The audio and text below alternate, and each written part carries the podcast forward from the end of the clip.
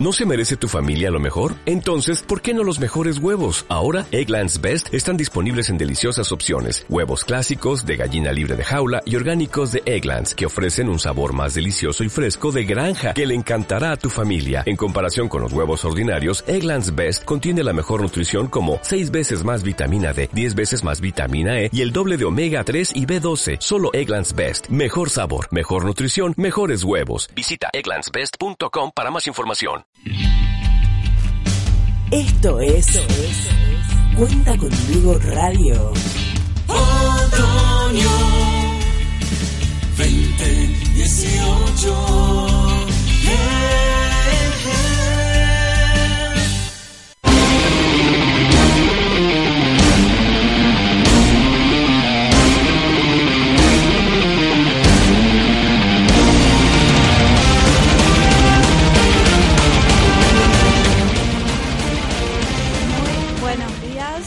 Muy buen jueves pasado por lluvia, estamos acá en Rosario. Bienvenidos al primer programa de ñoño Micón, el libro prohibido de la hechicería ñoña. En nuestro primer programa vamos a hablar sobre la batalla de Hogwarts y otras batallas épicas de distintas sagas. Así que en el programa de hoy me acompaña Ana, nuestra experta en Doctor Who. Hola. Y Nicolás, aficionado a Tolkien y a la literatura fantástica. Un buen día a todos. Así es, vamos a empezar, como le dijimos, con lo que es la batalla de Hogwarts, una de las batallas más esperadas en las sagas mágicas que ha habido. ¿No es cierto, Ana? demasiado esperada y por ahí, dependiendo de a quién le preguntes, decepcionante o se pasa de, de fantástica. Y vamos a ver qué distintas opiniones hay, ¿no es cierto, Nico? Sí, yo sirvo más como referencia. El hecho es que no tengo mucha noción más allá de las películas. Yo haría como la prueba piloto, ¿viste? Ustedes explican y yo hago las preguntas que hace el aficionado que desconoce. la Claro, saga. sí, sí. O que por ahí tiene una visión desde otras sagas distintas como para comparar también. Siempre necesitamos eso en todas las cosas. Además, nosotros vamos a tener que preguntarte a vos un montón acerca del Señor de los Anillos, me parece. Sí, seguro. Mientras pueda responder y si no, bueno, Claro. se busca. Sí, sí, la idea es esa, principalmente enfocarnos primero en lo que es la batalla de Hogwarts, un enfrentamiento muy esperado entre lo que es los mortífagos y los aurores, principalmente de la Orden del Fénix, y que sea lugar obviamente en Hogwarts el castillo que es tomado, digamos, de cierta forma por los estudiantes para resistir ante los embates de Voldemort. Sí, por esa razón no solamente son la orden y los mortífagos, también gracias a eso son toda la escuela y además todas las criaturas mágicas. Claro, porque primero empieza como de magos, pero después intervienen otras criaturas, obviamente, que estaban como reticentes a participar. No querían, querían, eh, más o menos querían lo que quería Fudge. Estábamos bien hasta ahora, tranquilidad, no queremos meternos en nada, queremos seguir tranquila nuestra vida. Eh, nos invadieron. Oh, adiós tranquilidad. No, no queremos nada. No, tenemos que pelear ahora porque ahora sí nos afecta porque nos están matando. Claro, así. No sé si ha pasado eso en otras batallas que hayas visto vos, Nico, que por ahí capaz que tenés algún otro... Sí, sí, pero a mí me entra curiosidad. O sea que no es como la peli. No es solamente magos contra otros magos. Sí, no, sí, no. O sea, siempre las adaptaciones dejan cosas al costado. El problema es que acá, en lo que sería lo- en la literatura, lo dieron como una batalla de todo el mundo mágico. En cambio, en las películas solamente mostraron a los humanos. También hay una cuestión obviamente presupuestaria, lo que cuesta hacer las criaturas, ¿no es cierto? Para una película no es lo mismo que escribirlas en papel. Y también está el hecho, podrían haberlo hecho igualmente, poner un montón de imágenes CGI de fondo y así hacerlo, pero parece, como en primer lugar no le dieron demasiada importancia, por ejemplo, a todo lo que vive en el bosque prohibido, así no puede ser, así no, no pueden ponerlo de, de buenas a primeras y bueno, terminó siendo mago contra mago y no afecta a nadie más que los magos por más que haya un montón de criaturas mágicas que viven ahí. Claro, por ahí lo partiría por eso de que no le dieron importancia desde el comienzo en la saga. Porque si vamos por el costo, vamos, que Narnia hizo la mayoría de las criaturas, están hechas en maquillaje. Y Claro. por producción tiene, si bien tiene CGI, no es tanto como en otras películas de ese momento. El Señor de los Anillos que ya había salido, por ejemplo. Clarísimo. Sí, obviamente también está la cuestión de que estamos hablando de una batalla que viene después de seis libros y siete películas, porque la batalla se da en la octava película de Harry Potter. O sea que presupuesto había. Claro. Entonces son siete libros y siete, ocho películas. No, seis libros porque la batalla se da en el séptimo. Sí. Seis libros y medio sería. Más o Después menos. de seis libros y medio viene que la batalla. más o menos 10 años. Y desde el 97, No, no, de las películas. 2000, 2001 fue la primera, ¿no? el 2001 fue la primera. Y la última, La última fue en el 2011, sí. En Diez julio. años. Casi 10 años, ojo. ojo. Es la adolescencia de más de uno. Caso, es la vida ejemplo. de más de uno, sí, sí. tenemos generaciones en plural a esta altura. Claro, tenemos nuevas generaciones también que directamente no han esperado nada, han leído los en un año todos los libros. Yo tengo una consulta, ¿no? Que por ahí me sale justamente por no haberlos leído. ¿Por qué hay personajes que son tan... que no se vuelven a ver, casi olvidados? Por ejemplo, las otras escuelas que aparecen. Sí, ¿Qué onda? O sea, hubo mucha interacción en... Esa es El Cáliz de Fuego, claro. que sería el cuarto libro. Así la es. cuarta película. Sí, sí, sí. Perdónenme si me confundo, saben que... Pero no vuelven a aparecer después. Digo, para hacer una batalla tan grande no, no interactúan ningún personaje de esas escuelas. Uno solo. Claro, el que queda... Uno, y no, eh, Krum no se unió al final. No, no se lo ven, sí. Se supone que está, en un momento te dicen como que está luchando, pero no, no se lo ve ahí en la batalla. La que sí se une es Flair, porque para esa altura ella estaba casada con Billy. y Si no te unías a los Wesley, no sos Claro, nada. En ese sentido, eh, no hubo, digamos, cierta... Tampoco los otros países se ve que quisieron involucrarse. De la misma forma que las criaturas quisieron mantenerse afuera, los otros países dijeron, "Oh, vamos a dejar todo en Inglaterra. Esto es isla de Gran Bretaña. Nosotros no nos compete, dijeron. Claro. Sí, medio que es una concepción reflejada de lo que era la Segunda Guerra. Yo no me meto porque como a mí no me afecta, y recién cuando le afectara se meterían las otras naciones mágicas, calculo yo. Claro, sí hay que ver si si se hubiera extendido la influencia de Voldemort a otros países, probablemente hubieran intervenido otros. Pero en este caso se limitaba solamente a Gran Bretaña. No tenía como una visión expansionista de, de la influencia, o si la tuvo no se desarrolló. En realidad Voldemort lo que hizo fue actuar en Bosque de Albania, en otros países, justamente para conseguir cosas, pero es como que en esos otros países pasó desapercibido. Entonces cualquier cosa que haya hecho, ahí cualquier eh, asesinato, no lo notaron. Y ahí fue que los otros no se unieron porque dijeron acá hasta acá no llegan. Mentira. Claro. Ah, me planteaba eso porque digo, era malo por ser malo solo sobre Inglaterra. Me parecía raro, si no. Pero, a ver, yo hago preguntas. Si les molesta que pregunte, díganme, ¿no? No, no, está bien porque la batalla en sí, no sé si nos podríamos poner de acuerdo bien en un inicio de la batalla, un inicio puntual, o diríamos que ya viene como traído de, de antes, desde que escapan de Gringotts. Batalla, batalla en serio es cuando se toma la escuela. Claro. Eso significa que si es el 2 de mayo, la batalla hubiera comenzado el 1 de mayo, que fue cuando tomaron la escuela, porque al día siguiente fue que Voldemort, eh, para el amanecer, les dijo que tuvieran que estar listos para ser invadidos. Claro. Entonces podemos decir comenzó en mayo, Sí, sí, sí, obviamente. porque antes de eso los chicos ni siquiera estaban en Hogsmeade. Claro. Y ya eh, cuando tomas una batalla no tomas, eh, tomas el lugar. La batalla se toma de acuerdo al lugar, no de acuerdo a la duración de la guerra. Y sí. Por eso se llama batalla de Hogwarts, por el lugar. Cada una de las batallas se dice batalla de tal lugar para diferenciarla de otras.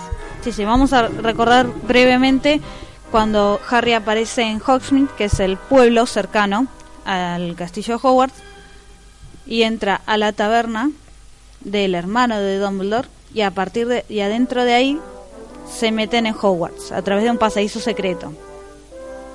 Me, me llamaba mucho la atención lo que decía Ana, porque yo siempre pensé que era un poco, no sé, se recaía en la obviedad el llamar a la batalla por donde se había sucedido, por donde se había concurrido. Por ejemplo, la batalla de Hogwarts, eh, batalla de Pelennor, en el caso de Tolkien. Nunca, nunca lo había razonado de esa forma, que se llamaba así por el lugar donde se había hecho. ¿Ya sabes cómo lo razoné? Estuve estudiando la batalla de Waterloo. y eso fue la campaña española. La campaña española significaron más de dos años que pasaron por toda España, llegaron a Francia, invadieron en Francia, eh, agarraron a Napoleón, lo mandaron a la isla de Elba, se escapó de la isla de Elba, volvió a Francia y tuvieron que hacer cada una de las batallas de acuerdo al lugar donde estaban. Entonces te decían la batalla de esto, el asedio del otro, eran todos los lugares. Claro. Pero bueno, en este caso sea bueno, cuando Harry entra, ya ahí comienza como digamos cierta rebelión. Porque ya los estudiantes piensan que bueno, y acá ya sacamos, echamos a Snape, nos deshacemos a los Carrow, que son mortífagos que estaban a cargo de ciertas clases en Hogwarts y entonces, pero la idea es en realidad ir un poco más tranquilo, pero los acontecimientos se suceden de forma más estrepitosa de lo que habían planeado. Recordemos que Harry estaba en la casa a la casa de los Horrocrux, que tenían pedazos de almas de Voldemort que le habían permitido sobrevivir al rebote del hechizo mortal cuando, cuando Harry era bebé. Y una de las cosas que estaban buscando era un objeto de Ravenclaw. ¿Era una diadema o algo así? Claro, pero eso lo averiguan una vez adentro. Lo que decían es algo de Ravenclaw que está en el castillo, que fue lo que Voldemort llevó cuando fue a pedir el puesto de profesor. Entonces dijeron tenemos que entrar al castillo inevitablemente. Y ahí cuando dicen necesitamos algo de Ravenclaw que tenga valor para la casa de Ravenclaw, que haya sido algo perdido, alguna joya, pensando obviamente en la copa de Hufflepuff. Y entonces ahí sí Luna le dice, y podría ser la diadema perdida. Claro, pero está perdida.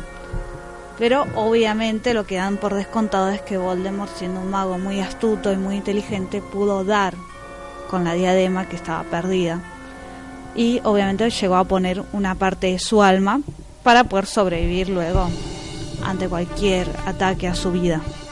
Sí, básicamente descontaron el hecho de que Voldemort también encontró una, unas, unos pasadizos y cuevas de una bestia que estuvo durante mil años siendo leyenda.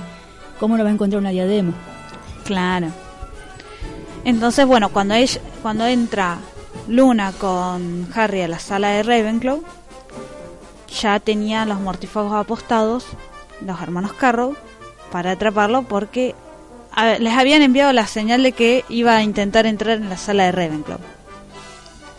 Entonces cuando intentan ver cómo era la diadema, para tener una mínima idea de qué era lo que tenían que buscar, ahí eh, se produce una emboscada en la cual atacan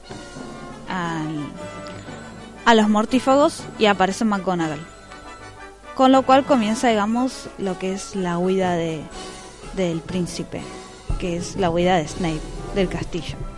Básicamente ahí tuvieron que elegir lados. Los profesores que hasta ese momento habían permanecido eh, sin hacer nada por el simple hecho de que básicamente los mortífagos, al controlar Snape la escuela, tenían secuestrados a los alumnos. Entonces, si no querían que a los alumnos les pasara algo, tenían que hacer lo que ellos decían.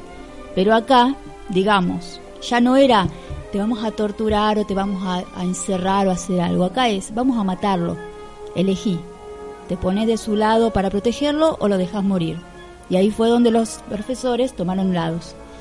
Ahí, ahí fue donde dijeron basta y echaron a los mortífagos. Porque ahí ya era literalmente muerte. Ya, eh, Hogwarts ya, sabemos que eso de ser seguro con todas las bestias que hay, siempre, siempre hay heridos, siempre pasa algo, pero de ahí hay una muerte. Ahí es donde eh, trazan la línea. Perdón, me resulta inevitable preguntarlo, pero ¿no había habido una muerte la primera o segunda película con el basilisco. La muerte esa fue 50 años antes, que fue la razón por la que casi cierran Hogwarts, porque hubo una muerte. Ah, está bien, entendí, tiene un límite, cada 50 años puede haber una muerte, si no nos clausuran, chicos. Por claro, patología no cierra. es el límite. y después fue Cedric. Es verdad. No, no, pero Cedric fue un terrible accidente pero fue dentro de los terrenos de Hogwarts. En realidad no. Sí, estaban en los terrenos de Hogwarts. No, porque se van al cementerio que no es dentro de Hogwarts. Para la gente fue dentro de los terrenos de Hogwarts, ojo con eso. para la gente de Hogwarts, para la gente que estaba viendo ahí el torneo, fue dentro. Claro, igual no fue motivo de cierre del colegio, porque en realidad como la copa era un traslador, se trasladó, si no me acuerdo mal, no es en el eh, cementerio de Little Hangleton, porque está en la familia Riddle. Exacto. Entonces, en sí como no no fue dentro de los dentro del terreno del colegio, no no se pensó en la clausura del colegio, aparte de que se negó eh, que Voldemort hubiera estado involucrado en la muerte. Además que ya se sabía que ese torneo era mortal. Sí, también se estaban esos pequeños riesgos. Digamos que ya tenían todo firmado contratos y te morís no es nuestra culpa. Pero bueno, volviendo a lo que fue la toma del colegio, que ya estaba intervenido en sí, ahí es cuando se empieza a... se da como inicio la batalla de Hogwarts, en la cual primero les envían los refuerzos de la Orden del Fénix, mientras intentan evacuar el colegio de los estudiantes, sobre todo los menores. Algunos se quedan por ahí metidos, se esconden. Primero que nada, los de séptimo año, los que ya eran de mayoría de edad, les dijeron, ustedes tienen la posibilidad de elegir quedarse o irse, pero los que no son mayores de edad se tienen que ir. Ginny es un caso especial porque toda su familia está ahí. Claro, pero igual a ella la querían echar, hacer sacar del colegio junto con los otros que eran menores. Recordemos que en el mundo mágico de Rowling, no en Inglaterra, la mayoría de edad es a los 17, con lo cual el último año de Hogwarts lo hacen mayores de edad. Lo cursan siendo mayores de edad, digamos. Por eso son a los 11 años entran el primero y a los 17 se van del séptimo.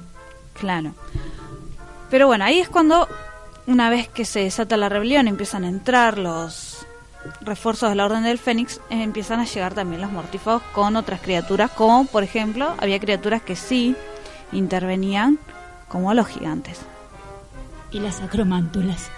Las acromántulas, nuestras amiguitas de- del bosque, recopadas son. Se le fue Aragog y dijeron ya no te- ya no, no, no tenemos nada para pararnos, listo, vamos con los que nos quieren. Justamente ahí venía mi pregunta. Porque acromántulas era como que. Digo, me suena, me suena, pero ¿de dónde era? No se supone que es la araña gigante que tiene de mascota, entre comillas. Eh, Hagrid. Hagrid. Claro. Recuerden que no me acuerdo todos los nombres, chicas. Claro. Este, sí, Hagrid tuvo una acromántula de mascota que pensaron que era la criatura oculta en la Cámara de los Secretos y por lo cual lo habían expulsado a Hagrid.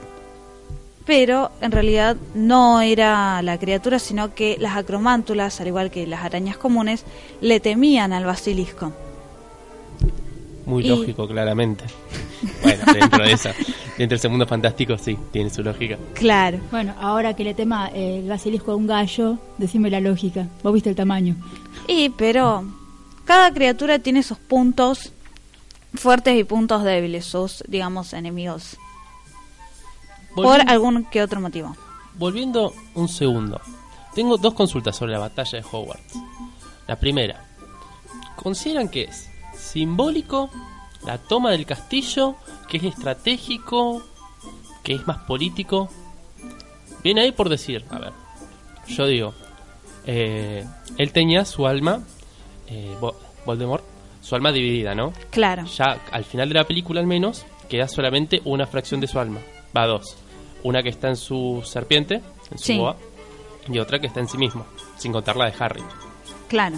Bueno, yo digo, ¿no? Pensando, si estoy tan expuesto, ¿por qué me quedo acá y no dejo que mis lacayos, mis soldados, terminen el trabajo? ¿Consideran que era más simbólico que él tomara el castillo, es decir, tengo el control de la mayor escuela de magia acá, estratégico porque eso le daba algún poder, o político por decir, bueno, a partir de acá me considero tal cosa, señor de todo esto, o Vos decís la intervención de, de Voldemort en el castillo a- al comienzo del año. Claro, exactamente. ¿Por qué consideran ustedes que es tan importante eh, que la batalla suceda en el castillo? Para la historia misma es importante porque es donde el lector creció, básicamente. Y para el mundo mágico, eh, Rowling lo que hizo fue darle importancia tanto histórica como simbólica y política en el hecho de que todos salen de ahí. Todos los políticos salen de ahí. Todos los eh, científicos salen de ahí. Todo, todo lo importante del mundo mágico de ese lugar sale de ahí. Entonces, vos controlas eso, controlas el futuro. Vos controlas la única escuela posible, controlas el futuro. Además de eso, todos los secretos, porque al ser histórico y simbólico, tiene un montón de poder que muchos otros lugares que son muy posteriores no lo tienen porque no están en lugares de poder. Por algo Hogsmeade, que es la única comunidad completamente mágica, está al lado. Claro, es tipo una analogía a lo que sucede de verdad en lo que es la toma del poder. Llego al poder, ¿qué puedo hacer lo mejor? Cambiar el sistema educativo o cambiar, bueno, la educación Claro. que está recibiendo los futuros, el futuro. Exactamente eso fue lo que hizo al meter a los Carrow y al hacer que Snape eh, controlara como director. Exacto, eso mismo. Mi segunda pregunta, a ver, porque bueno, vi la película, parecía mucha gente, pero eh, ¿no podemos dar una noción de qué cantidad eran en cada bando? No hay un número exacto en ningún momento, o sea, uno puede calcular más o menos que pu- pudieron haber quedado alrededor de 100 estudiantes y ex estudiantes, más otros 100 de, de la Orden del Fénix, de los Aurores, pero no hay una cantidad estimada. En lo que es las imágenes que hay en las películas, más o menos puedes calcular, calcular eso. Pero nunca se detallan los números, no, no importan en ese momento. Lo que yo recuerdo más o menos de posts que salían durante ese tiempo era que andaban rondando los 200, 300 cada bando, una cosa así. Eh, pero no había número exacto, pero más o menos le daban eso de acuerdo a la cantidad de magos. Y Rowling algo dijo, pero quedó en el aire. Ah, o sea que en cantidad de personas lo podríamos comparar, y no me golpeen por lo que voy a decir, con la batalla final de esa saga que tanto amamos todos de vampiros. Sí, Hadas. aunque- vampiros, vampiros Hadas. hadas. No, no creo, igual creo que Hadas ahí hay mucha glitter. menos gente en realidad, pero por ahí sí es más fácil de contar, pero me parece que hay menos gente, por lo menos la mitad en ese caso. Pero en, en esta situación, digamos, lo principal que se estaba buscando era que los que estaban, digamos, del bando bueno pudieran retener el detener el avance de los mortífagos mientras se buscaba la diadema de Ravenclaw. Porque aunque si bien no se dice cuál es el objetivo de encontrarla, que es lo que está oculto, que eso solamente lo sabe el trío, había que, digamos, la idea era frenar, frenar el avance de los mortífagos mientras Harry hacía esa búsqueda. Y la destrucción también. ¿A qué te recuerda? Vos decís tipo una batalla kamikaze suicida para ganar tiempo mientras otros consiguen un objeto justo de metal que tiene un gran poder. Sí. No sé, me suena a hobbits. Claro. Igualmente en este caso era como que se envían a ciertos, envía, se le da, Voldemort le da ciertas pistas a algunas personas, por ejemplo a Malfoy le dice que tiene que ir directamente tras Harry y Malfoy no por casualidad aparece en la sala de menesteres. O se- O sea, tenían ciertas indicaciones, lo que es poner mortífagos para custodiar la torre de Ravenclaw porque va a ir ahí. Busquen a Harry porque va a estar buscando otra cosa. Y Malfoy lo busca en la sala de menesteres. Donde se convoca, si no es mal, no me acuerdo mal quién era el que moría Ana en ese momento. No me acuerdo si era Crab o Goyle. Uno de los dos. Pero me suena Crab, pero no estoy segura para decirte porque se me confunde. Y, eh, Y aparte en la película hicieron un cambio. Señor, señor, yo, el chico que hace preguntas. Tengo una consulta ahí. Porque me dijo un amigo que leyó los libros Sí. que uno de los amigos de Malfoy en las primeras películas es caucásico, dígase blanco, y en esa última es afroamericano. No, pero en realidad ahí no se cambia el actor. Lo que se saca es un personaje. Y eh, de ahí está nuestra confusión con Ana. Porque uno de los dos, Crab o Goyle, es el que convoca el fuego que termina El- destruyendo la sala de El menesteres. llamado Finfire. Claro. Pero ¿qué pasa? El actor de Crab, ese sí lo sabemos, fue detenido por, eh, por posesión de sustancias ilegales. Entonces no pudo participar, por más que se insistió, no pudo participar de esa película, con lo cual se termina matando en la película a, Goyle y mostrando que Goyle es el que hace el hechizo del fuego y es el que muere. El afroamericano en realidad es Blaze Sabini, que es otro mortífago. o aspirante a mortífago. Sabemos que tiene la madre, que tiene la infamia, porque estaba en, el, en la sexta película, en el sexto libro. Sabemos que tiene la madre la infamia de la, de la viuda negra. Hmm. Y sabemos que está en el grupito de Malfoy. Entonces asumimos que el grupo de Malfoy significa mortífago. Y al aparecer en la película dijeron, ¡ah, mortífago! Claro, ahí se, se incorpora a Blaze como un segundo amigo de, de Malfoy para que este para que no estén los dos solos. Pero en realidad eso es lo que pasa. Ahí termina muriendo Goyle mientras se destruye la diadema usando el fuego al final. Y lo cual permite ya encaminarse a que Voldemort pueda ser asesinado si se mata a la serpiente. Por eso Harry antes de internarse al bosque prohibido, cuando Voldemort lo convoca para que dejen de matar en el castillo, le pide a Neville que mate a la serpiente y en todo caso alguien eventualmente matará a Voldemort, porque Harry no contaba con que iba a sobrevivir. Alguien eventualmente me suena como que lo dejó muy al, a la suerte, ¿no? Y es que él iba con la idea de autosacrificarse y entonces ir, este, que quede encargado que alguien mate a Nagini, en caso de que Ron o Hermione estén demasiado ocupados, y que luego sí, evidentemente, a- la idea era que iban a tratar de matar a Voldemort. Y digamos, siguiendo a Dumbledore, básicamente tenés que ir al matadero sí o sí. Claro. Y bueno, y ya con eso redondeamos lo que es la parte de, la batalla de Hogwarts. Vamos a seguir luego de un pequeño tema hablando sobre otras batallas épicas. Y les recordamos que pueden seguir y comentar sobre este tema y el tema del próximo programa entrando a nuestra página de Facebook que es ñoñomicon. Y también pueden enviarnos WhatsApp al 3416-430-233 para que los podamos leer en vivo en el programa.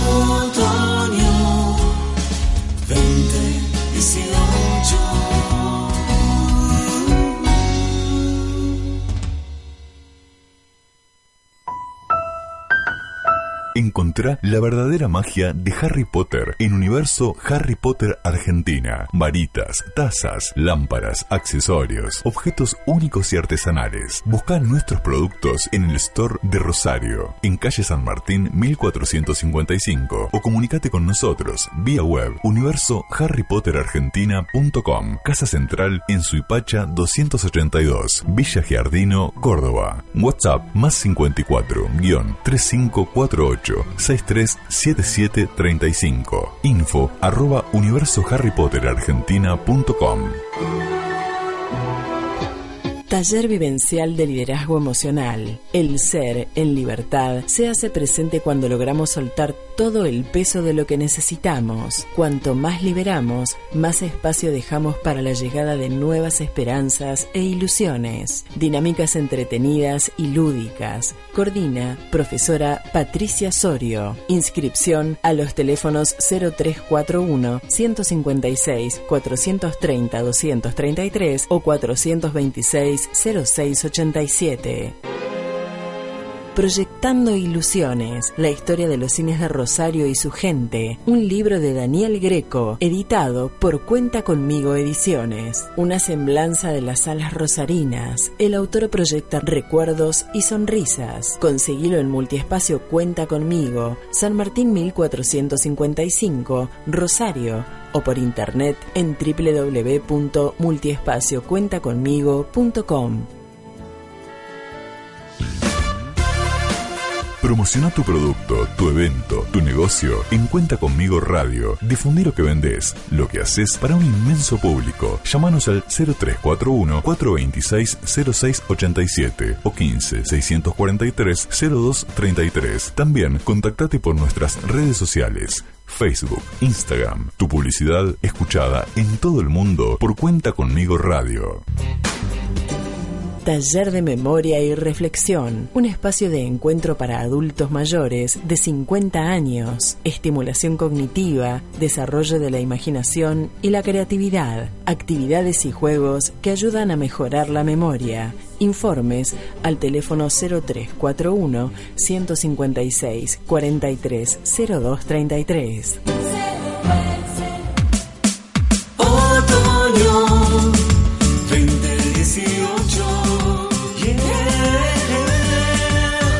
Yeah. Siempre, en Cuenta Conmigo Radio.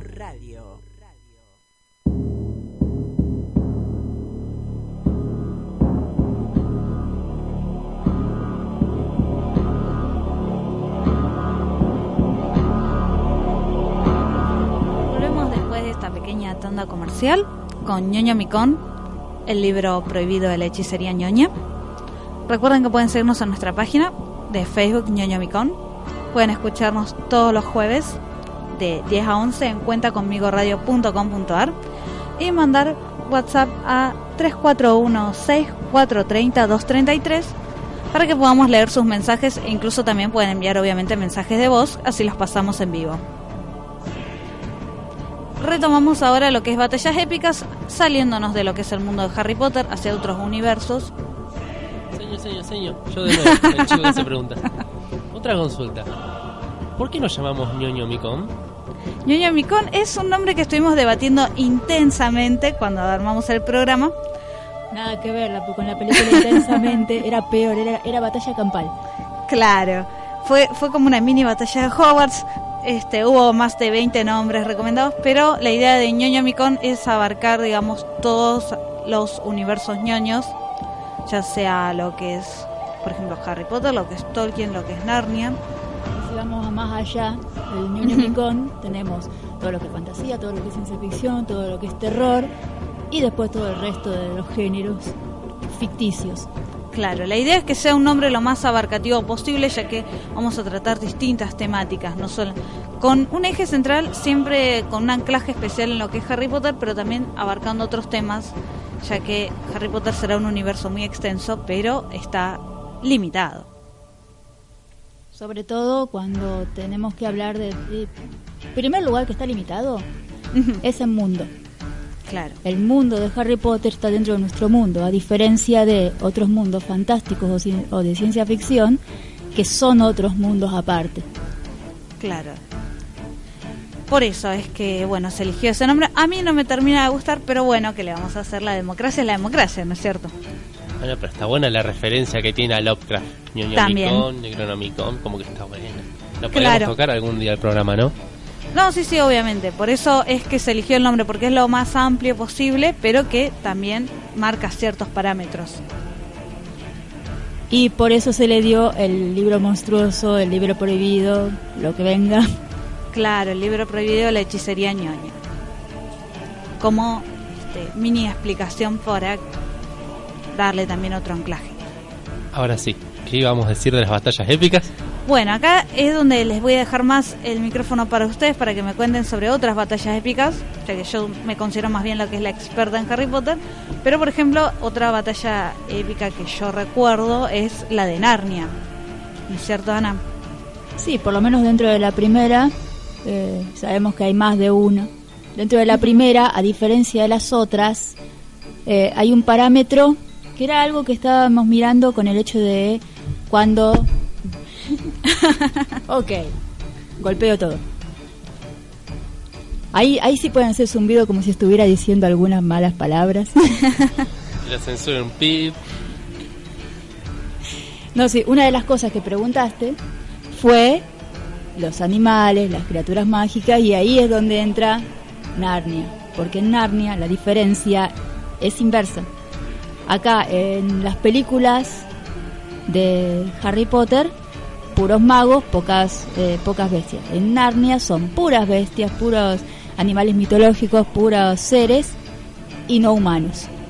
O no tanto. En una posición más minoritaria, digamos, por no, en cómo está realidad ninguno. Narnia original, ninguno. Lo que hicieron fue venir cuatro humanos y con ellos fue que hicieron la pelea de dos bandos, pero nadie era humano. Ahí en Narnia, ahí está la gran diferencia. No había humanos. Llegaron ellos y luego a través de eso en las otras, los humanos empezaron a llegar más.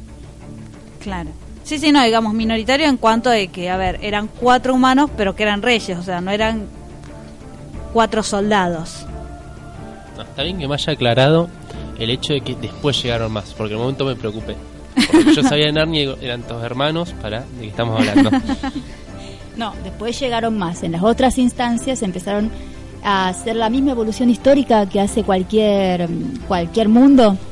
Y entonces dijeron, llegaron humanos, un grupo. Esta vez no dijeron eh, una pareja como para no, no, no ser Adán y Eva, ¿viste? Y que digamos, "Mm, acá qué pasó. llegaron seis. Pero eso ya es el segundo. Llegaron seis. Entonces al llegar seis tenemos más variedad genética. Y ahí podemos hacer todo un pueblo, que ese pueblo crezca y que empiece a conquistar a los seres fantásticos y sacarlos del terreno y destruirlos. Porque los humanos son más importantes. Sí, tipo Shelbyville, al final eran todos primos y terminaron haciendo una colonización, ¿viste? Una sucesión ecológica medio fuerte. Exacto. Al igual reto, retomando lo que es la batalla de, de Narnia, en el primer libro está lo que es la bruja blanca. Que tampoco era humana y eso era algo que justamente ellos decían. La bruja blanca lo que tenía miedo era de que vinieran los humanos porque ellos eran, va, los hijos de Adán y las hijas de Eva. Claro, ellos ¿Por no hablan de humanos, hablan de hijos de Adán e hijas de Eva. Porque, ojo, la, re- la bruja blanca dice es hija de Lilith Claro. y un monstruo, un gigante. Evangelion. Biblia. Y bueno, y ahí entonces lo que pasa es que la reina blanca había usurpado lo que era el trono de Narnia, había congelado prácticamente el país, pero cuando llegan los hermanos Pevensie, se empieza a producir el descongelamiento, digamos, cual era de hielo, y como señal de que estaban llegando los que debían ser los verdaderos reyes. Pero obviamente no es que uno llega al verdadero rey y el otro abdica, se va, me quedo en el rincón, sino que bueno, se da esta batalla entre las criaturas que apoyaban a la bruja blanca y aquellos que apoyaban a los hermanos Pevensey, que luego serían reyes, y que sobre todo contaban con el apoyo de Aslan. Claro, en la parte de la batalla tenemos los dos bandos, como bien vos marcaste. Y bueno, en el transcurso de la batalla se va notando cómo va perdiendo cada vez más el bando de los hermanos. Hasta que llega el profesor Xavier, vestido como sátiro. Vamos, no me digan que no entienden la referencia, chicos. Obvio. Ah, digo, quedé como un pavo. y ahí como que se balancea un poco más la batalla con la llegada de Aslan además. Claro, recordemos que Aslan había hecho, digamos, otro sacrificio, un punto como para tener una comparación con Harry en el cual creen que la bruja blanca mata a Aslan. No creen, lo hace. Sí, sí, pero creen porque resulta que Aslan resucita. Es una película de Disney y lo apuñala, o sea, traumas. Bueno, Y antes de eso, Y antes de eso tenemos al cazador en Tarzán, que bueno, se queda ahorcado. Claro. lo Sí, no, rasuran, lo humillan, le hacen pasar pruebas, después lo crucifican y luego resucita. Perdón, pensé que estábamos hablando de mis traumas con Disney, no de la película. Bien, y entonces recordemos que otro paralelismo en el cual podemos hacer con Harry Potter es que se cree que el Salvador, digamos en este caso que era Aslan, o en el otro caso el elegido que era Harry, muere. Pero luego, este, en esta, de otra forma, resucita el Aslan, con lo cual cuando reaparece en la batalla, acompañado por Lucy y por Susan, se lo toma como el punto en el cual se el quiebre en el cual ya se sabía que la bruja blanca por más que sus fuerzas estuvieran de forma superior en la batalla una vez que aparece Aslan es la derrota definitiva y Aslan mismo ataca a la bruja blanca No solo eso, acordate que era un número superior el de la bruja. Y cuando Aslan resucitó, no fue solito. Agarró y dijo, vamos a buscar más números. Vamos a buscarlo al castillo donde están todas las estatuas. Vamos a traer todas las estatuas. ¿A quién te recuerda? ¿Cómo era el hechizo? Eh, Pierre Totum Locomotor ahí está. Entonces, saca todas las estatuas, que era la- básicamente la mitad de la población de Narnia. Entonces, con la mitad de la población de Narnia y la otra peleando entre cuarto y cuarto, o ponele, si tenemos un 50% de la población de Narnia en el castillo convertido en estatua, tenemos un 20% luchando del lado de Aslan y un 30% de la bruja, y bueno, se hace un 70% y ahí gana. claro es una batalla que no dura mucho tanto en el papel como en la película pero que es definitoria con lo cual por ahí uno no necesita extenderse mucho en una batalla para no tiene que ocupar exactamente toda una película como para que sea un hecho importante Esta batalla duró, creo que cinco horas. En- es lo que te dice que duró. En papel duró tres, tres párrafos. En, en la película duró 20 minutos. O sea, Claro. fue bastante, 15 minutos, 20 minutos, porque teníamos que poner que llegaran los otros, que lograran sacarlo, que mataran a la bruja. Claro, que hubiera cierto desarrollo igual. Pero, por ejemplo, no sé si quieren hablar de alguna otra película en la cual la batalla haya sido como un poco más extensa. Y depende, ¿extensa en el papel o extensa en la película o serie? Que ocupara un mayor porcentaje de tiempo, de minutos, o sea, si una película dura dos horas, que haya una hora y media o una hora de batalla, que por ejemplo en el caso de Narnia fue una proporción menor, digamos, de tiempo en... Bueno, la única que se me ocurre ahora sí, pero rápido, sería 300. Pero en realidad no es una única batalla, sino que es una sucesión de batallas que culmina al final. Claro. Digamos, histórico, la guerra de Troya duró 10 años. Dije que se me ocurría ahora, che. Claro. A ver, comparemos. Troya, ¿qué me puede decir? ¿No estaba Brad Pitt ahí? ¿Me vas a decir que no estaba? Depende de la versión. Prefiero las versiones que sean más Troya que Brad Pitt. Y a ver, bueno, explicamos un poquito. Para mí era Brad Pitt en Troya. Básicamente. No, la batalla eh, no es batalla, esa es guerra. ¿no? Por eso no se puede dividir en batallas, porque lo que hicieron fue un asedio que duró 10 años. Ahí te das cuenta la diferencia. dijiste que ahí no hay batallas, es solamente una guerra. Mira, tenés razón, es verdad. Y aparte, bueno, ¿qué más podríamos decir que hace una batalla? Bueno, que es un encuentro puntual, no es como vos decís una sucesión. También podríamos decir que es por la cantidad que hay en cada bando, por la cantidad de bajas, por la importancia que tiene. ¿Qué dicen ustedes? En The Hogwarts ya sabemos que es una batalla, pero a ver por qué podemos decir que es una batalla y otras no. Te puedo llegar a decir que, por ejemplo, la película. eh, la película Civil War, a diferencia del cómic, llamada Guerra Civil, se supone que es las dos partes de un mismo país, dividido. Y fue básicamente un par de equipos de básquet peleando. Y eso era una batalla, no era toda una guerra civil. Claro, tiene que haber cierto nivel de enfrentamiento por más que la cantidad de personas involucradas sean mínimas. Tiene que haber, para mí, dos bandos enfrentados y que sea real. Una de las cosas que me acuerdo, y esto es gracioso porque estábamos hablando en un momento y lo dejamos pasar de largo, la brújula dorada, eh, Lira, el personaje principal, lo que hace Lira Belacqua era dirigir de los chicos de la calle una batalla de los chicos de, de la calle contra los chicos del barrio más eh, barrio de clase media. Y eso lo llamaron batalla. Eran chicos contra chicos. Tipo un video de Michael Jackson con un índice marxista, algo así sería. No, en este caso lo que pasa es que ellos eran los chicos de la calle, o sea, de- del lugar, contra eh, los advenedizos que venían de la, del, del pueblo de al lado, de la ciudad de al lado. Y lo llamaron batalla. Batalla de. No, ahí era batalla de Oxford. Calculamos, sucede en Oxford, no sé. Claro. Anda a corroborarlo. En la Universidad de Oxford. Bueno, pero siguiendo ya con otras batallas. ¿Cuál te parece que podríamos tratar ahora? Ana? Ya hablamos un poquito bueno de la de Troya, dijimos que no es batalla, es una guerra. Comarca. La No, no, dejémosla ahí. Para no dejarlo clavado, solo mencionamos. Hablaríamos de la batalla de la comarca. Pero eso ya lo vamos a tratar con más profundidad en otro programa. En otro, en otro.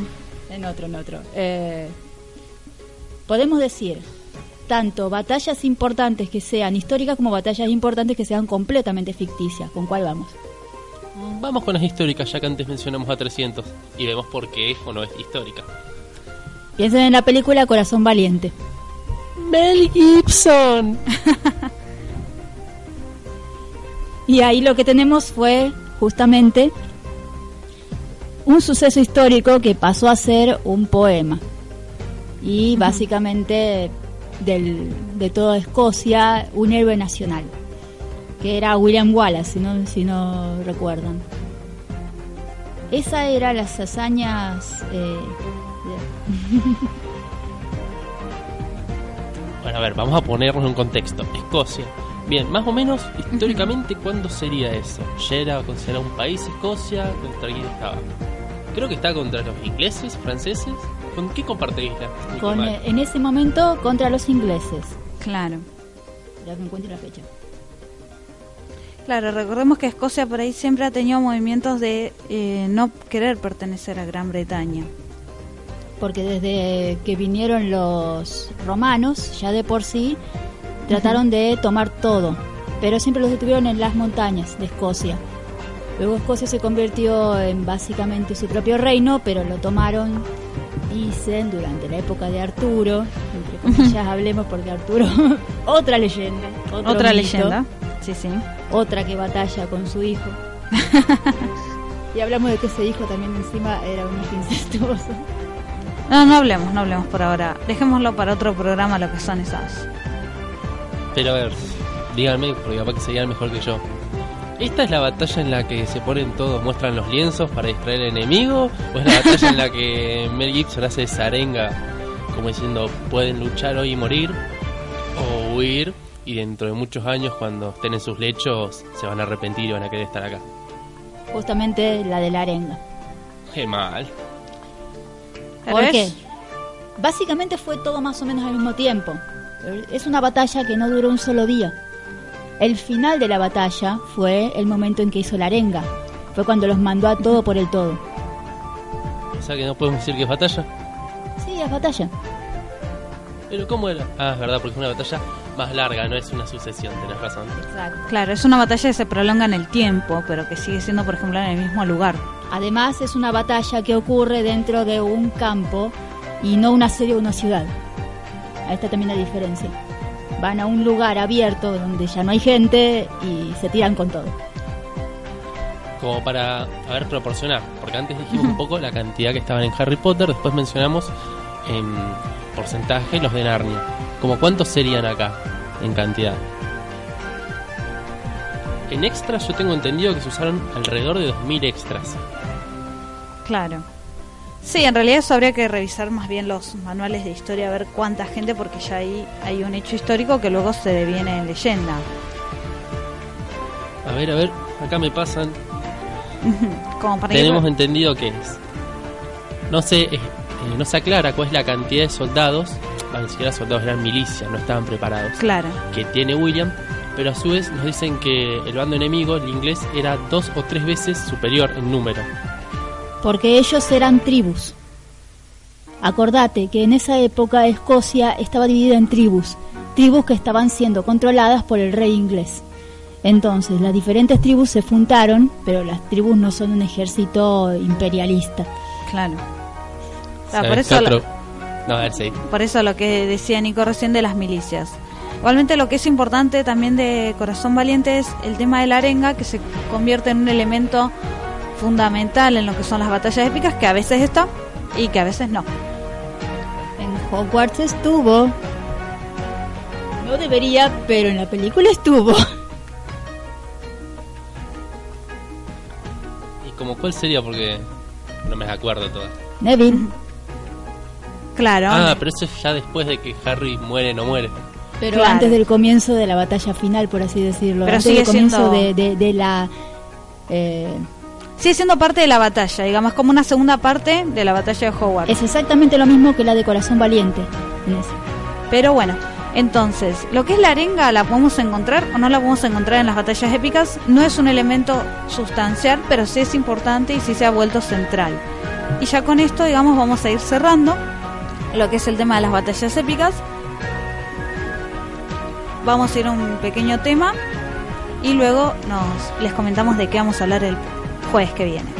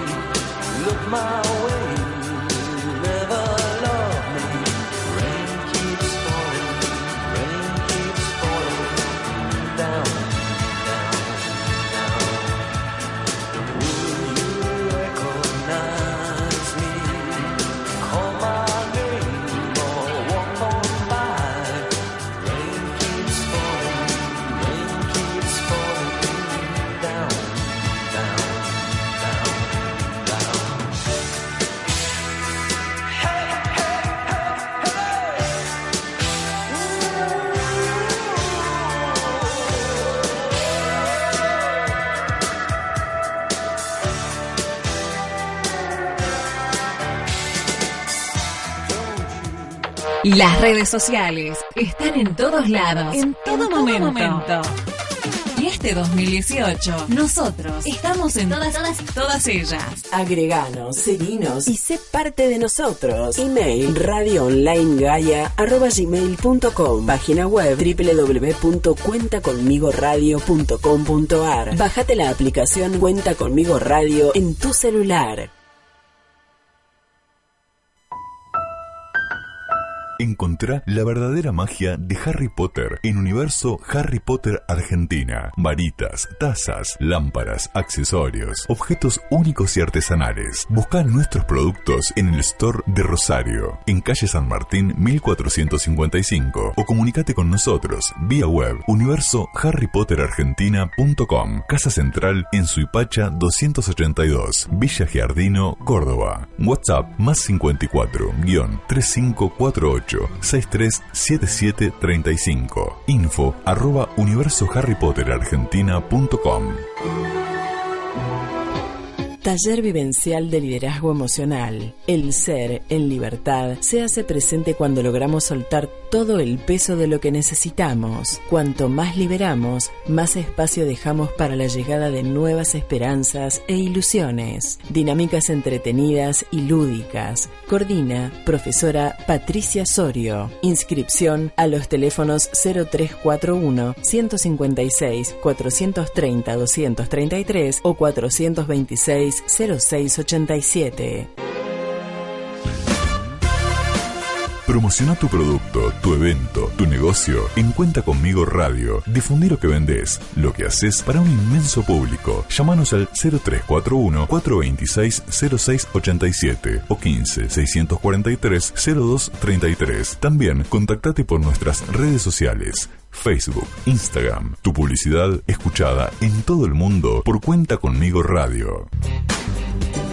Taller de Memoria y Reflexión, un espacio de encuentro para adultos mayores de 50 años, estimulación cognitiva, desarrollo de la imaginación y la creatividad, actividades y juegos que ayudan a mejorar la memoria. Informes al teléfono 0341 156 43 0233.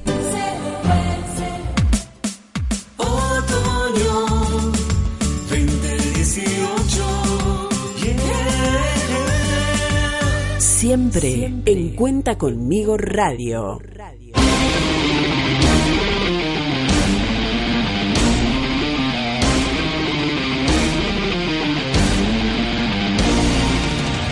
Y bueno, esto ha sido el primer capítulo, primer episodio de ñoño Micón sobre el ba- las batallas épicas. Recuerden que pueden escucharnos siempre en cuenta conmigo radio.com.ar los jueves de 10 a, de 10 a 11. Pueden mandarnos WhatsApp al 3416-430-233 y seguirnos en nuestra página de Facebook ñoño Micón. Además, bueno, el próximo jueves vamos a estar hablando sobre los personajes olvidados, aquellos que entre el libro original y la adaptación al cine desaparecieron y nunca más los vimos en la pantalla. Les hicieron Wololo. Y yo estoy segura que mientras escucharon esos se les vinieron a la mente varios personajes, así que escríbanos en todas nuestras redes sociales y cuéntenos cuáles son sus personajes favoritos que no pudieron ver en las adaptaciones. Y de cuáles quieren escuchar hablar, obviamente, para este jueves a las 11. El jueves que viene a las 11. No, de 10 a 11 es el programa, Ana. Los jueves es de 10 a 11. Ah, bien. que nos escuchamos y nos encontramos acá en Cuenta Conmigo Radio. Ha sido un placer compartir el programa con ustedes. Nos vemos la próxima vez. Así es, Nico, nos vemos. Yo los veré, no sé. Ellos creo que no me pueden ver, ¿no?